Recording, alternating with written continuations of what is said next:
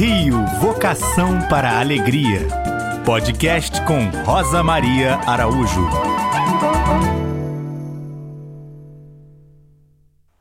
Olá, ouvintes. Nós hoje vamos falar da cultura da praia. O Rio é meu país.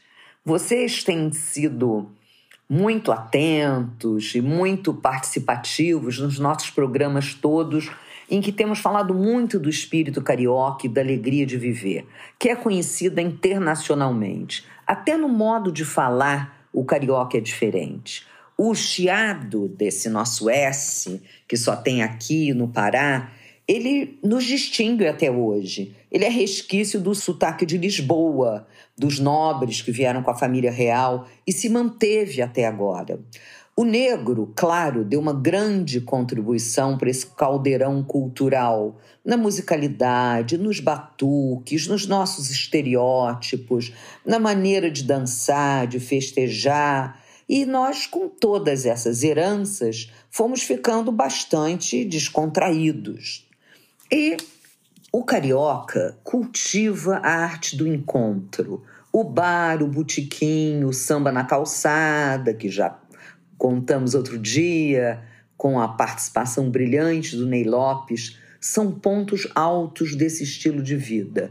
Beber junto, conversar, ir para o botequim discutir política, discutir futebol. Vocês sabem que, durante a ditadura, quando houve a prisão da turma do Pasquim, eles ficaram 40 dias presos, quando eles saíram, em vez de eles irem para casa, eles foram para o Antônios, para o bar que eles festejavam, o bar onde eles se encontravam, e ali que eles quiseram comemorar a liberdade. E nesses lugares de encontro, nessas tradições cariocas, se destaca a cultura da praia. A praia aqui não é como nas outras cidades, ela é diferente. Ela é parte da cultura e ela faz cultura. Eu tenho um amigo espanhol, um sociólogo muito culto, que das primeiras vezes que frequentou o Rio, ele é de Barcelona, ele dizia que era a única cidade em que se ia à praia para socializar.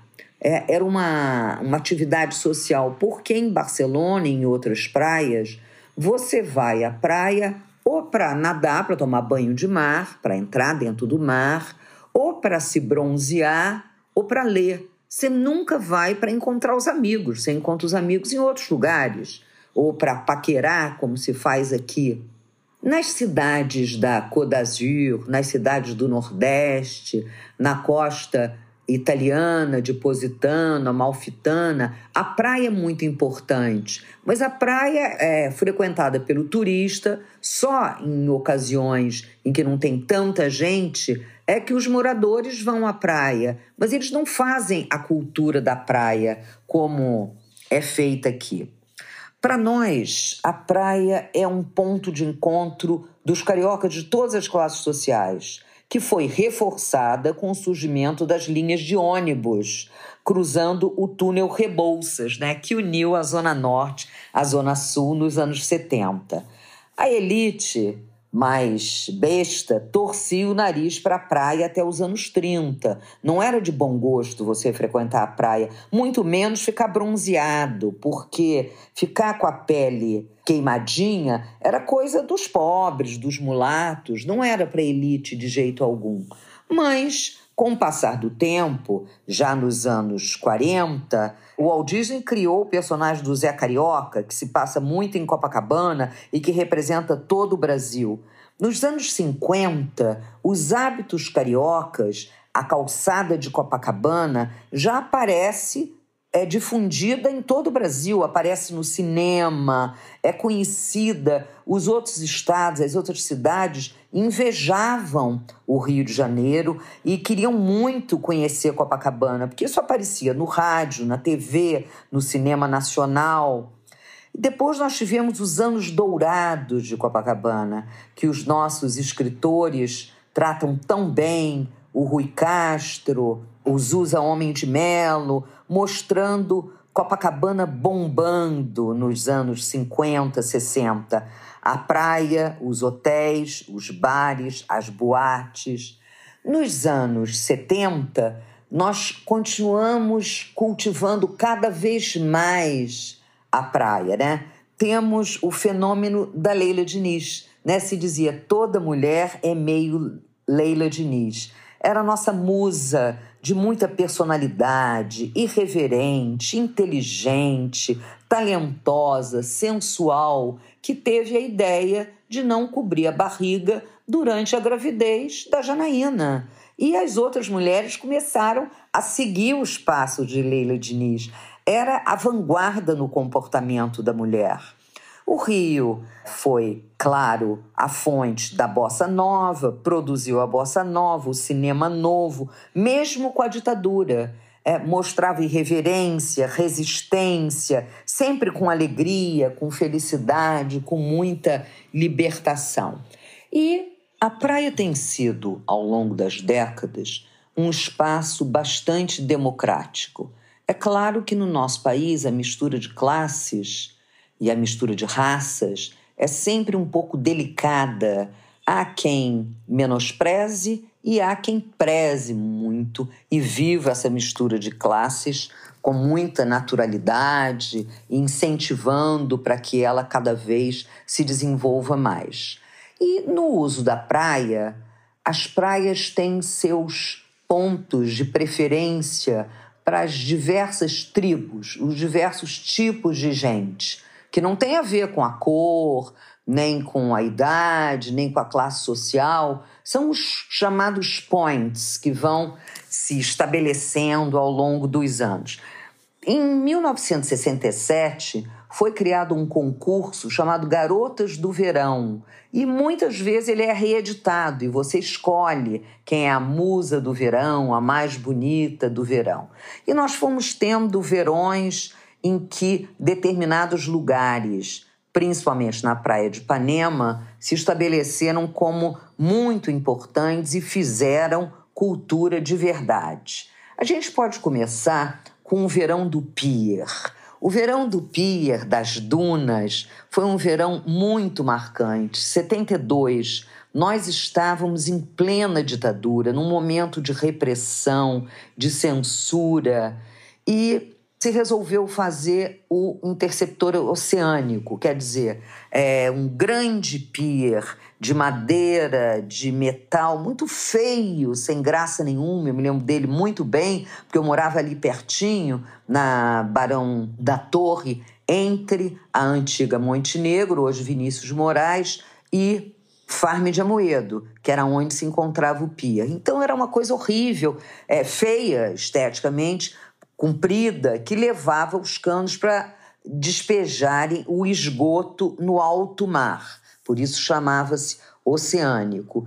E com isso é, se teve que trazer muita areia do alto mar para sustentar os pilares dessa espécie de ponte por onde passavam os canos. E isso mudou um pouco as correntes do mar. Se fez com que é, as correntes que vinham do Leblon, elas é, ali faziam ondas maiores e aí o Pia foi um lugar muito atraente para os surfistas.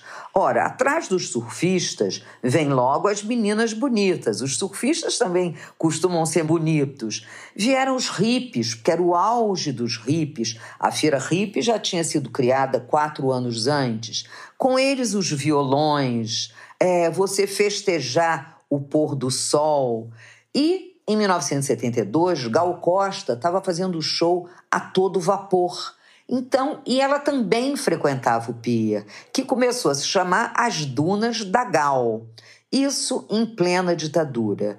Ali se começou a desenvolver o tropicalismo, que junta a cultura negra com a branca, com a indígena, tudo entrelaçado, e foi um verão que ficou para a história do Rio.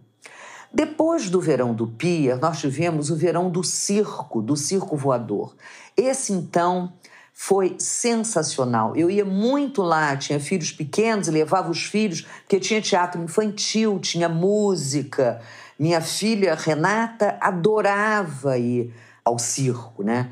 E no circo, você teve, criado pelo maravilhoso, perfeito Fortuna, espetáculos inesquecíveis. Muitos artistas foram para lá, é, para o Circo Voador. O circo era uma grande lona que ficou durante três meses instalada ali no sopé da Pedra do Arpoador. Foi ali que estreou a Blitz, o Barão Vermelho com o Cazuza, Bebel Gilberto cantou lá, o Kid Abelha.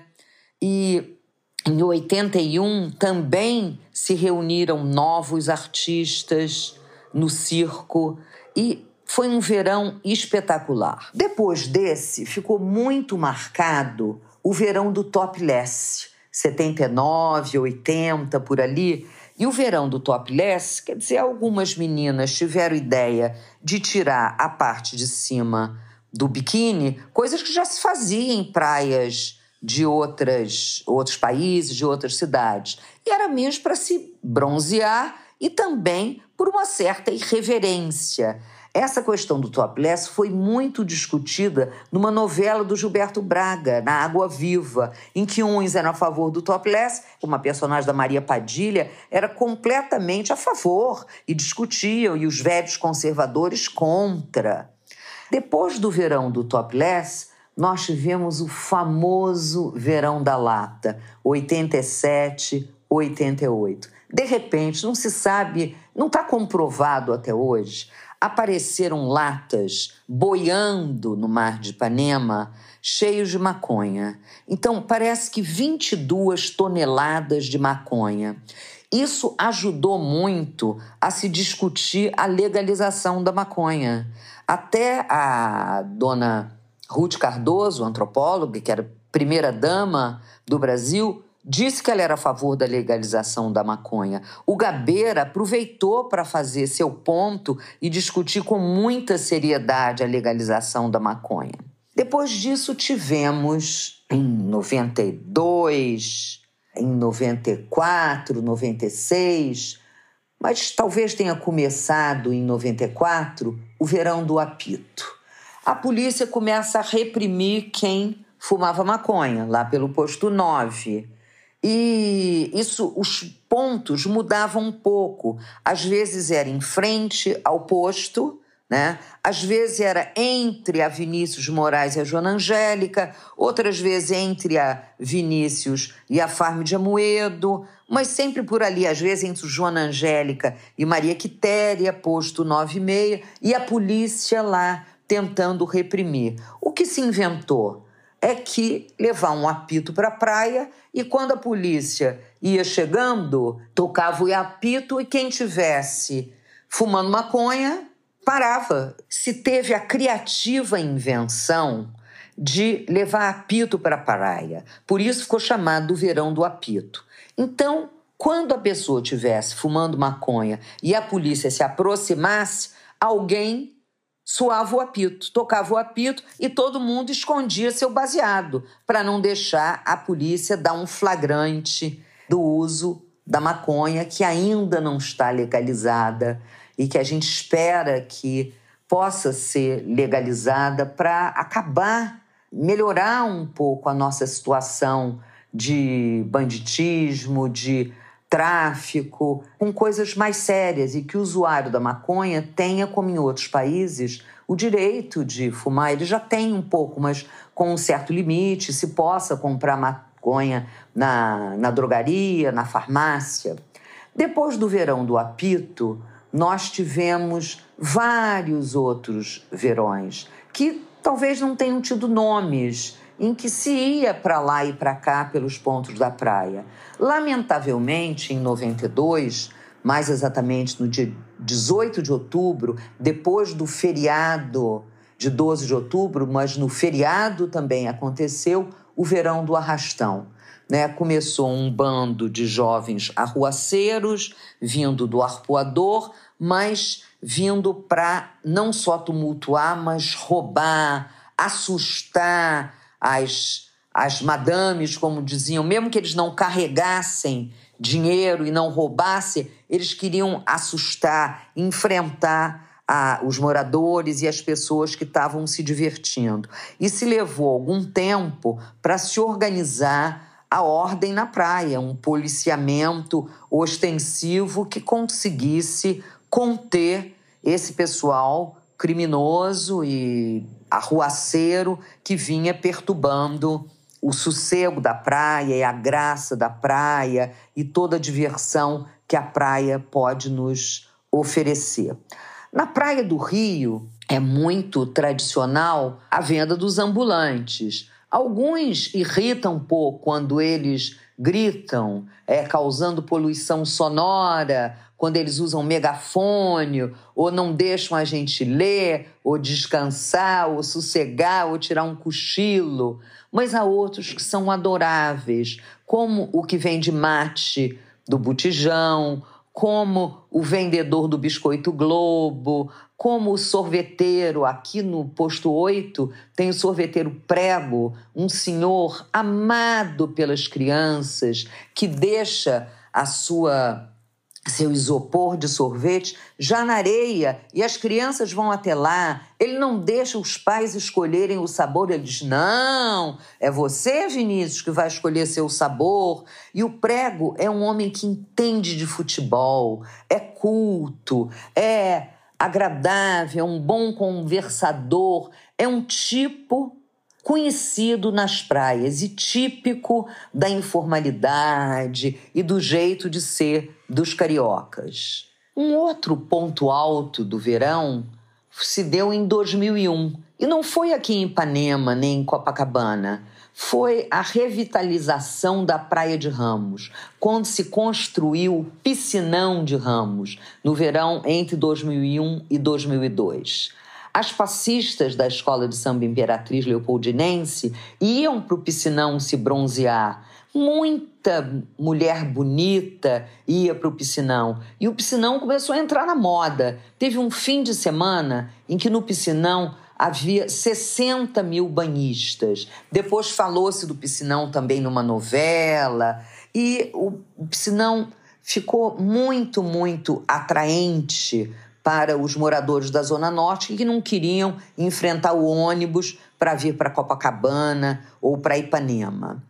A praia também sempre foi um lugar democrático para os gays. O Rio é uma cidade bastante amigável para os gays e para LGBT tem uma belíssima e animada parada gay em Copacabana. Esse ano eu assisti a parada gay de Tel Aviv, que eles diziam lá que era a maior do mundo, mas ela é parecida com a de São Paulo e com a do Rio de Janeiro. A do Rio é a beira-mar, a de Tel Aviv também é a beira-mar.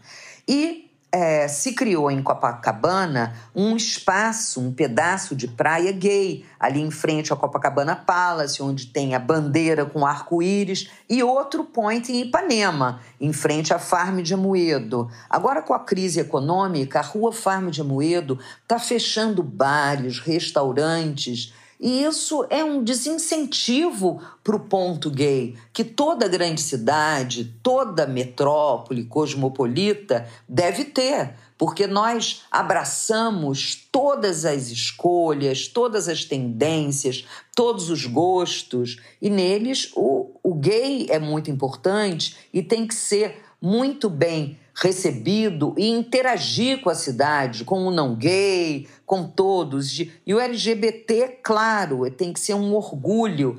O Rio é tido como o melhor destino do LGBT da América Latina, por causa desse estilo de vida carioca, porque tem um turismo atraente, apesar da economia estar tá num período muito difícil, você continua para o Réveillon, recebendo gays e LGBT de todas as partes do mundo, da Europa, eles vêm para cá festejar o Ano Novo na praia de Copacabana. Um outro ponto de praia que também é irreverente é Grumari, onde você tem nudismo, que não é uma, uma coisa típica do Rio, mas que o Rio aceita muito bem e abraça muito bem. Hoje em dia, tem uma coisa que me incomoda na praia: é a poluição sonora das pessoas que levam é, seu som e botam o som num volume alto com a música que eles escolhem, que em geral não agrada a outras pessoas. Isso é muito desagradável. Eu já vi várias queixas em carta de leitor e eu acho que seria muito bom que nós reativássemos as posturas municipais, as velhas posturas municipais, em que há a lei do silêncio, ao controle do barulho na praia, ao ar livre, o que se pode e o que não se pode. Assim como você tem o megafone do pessoal que vende pamonha pela rua ou que está recolhendo material velho ou que vai vender o material velho e que usa megafone, o que é proibido, porque você não pode causar esse barulho, incomodar os outros. Também na praia você tem que obedecer posturas ou criar, se ela não existe, as posturas municipais em que você, se quiser ouvir seu som, o que é muito agradável, você ouve com os seus fones de ouvido. É muito natural, é um lugar ótimo para ouvir música. Eu, por exemplo, decoro muito as letras dos sambas enredo da escola de samba no verão, os que eu ainda não sei, quando começa janeiro, na praia. Eu levo para a praia, mas sempre com meu fone de ouvido. Tem gente que trabalha na praia com o seu fone de ouvido, se ele precisa ouvir alguma coisa. Então, isso seria muito bom a gente não ter poluição sonora, porque o barulho agradável da praia é o barulho do mar ou das pessoas conversando. Isso é que torna a praia muito agradável. Em 2009, meus ouvintes, o Rio foi escolhido pela revista Forbes como a cidade mais feliz do mundo. Ela ainda é muito feliz, mas nós temos que fazer por onde para que ela seja mais feliz ainda e que se acabe com essa bobagem de abandonar a cidade, de ir morar em Portugal, de querer o passaporte do avô, do bisavô, do tataravô. Para quê? tão bom ter o passaporte brasileiro. Eu me orgulho tanto do meu passaporte. É uma pena que ele não tenha escrito no passaporte, carimbado, Rio de Janeiro, a cidade que tem vocação para alegria.